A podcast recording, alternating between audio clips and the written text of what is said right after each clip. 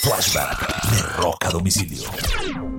Un 29 de abril del año de 1980, Black Sabbath, una de las grandes bandas de la historia del rock, comienza su primer tour utilizando a Ronnie James Dio como vocalista, quien había reemplazado al legendario vocalista original de la banda, Ozzy Osbourne.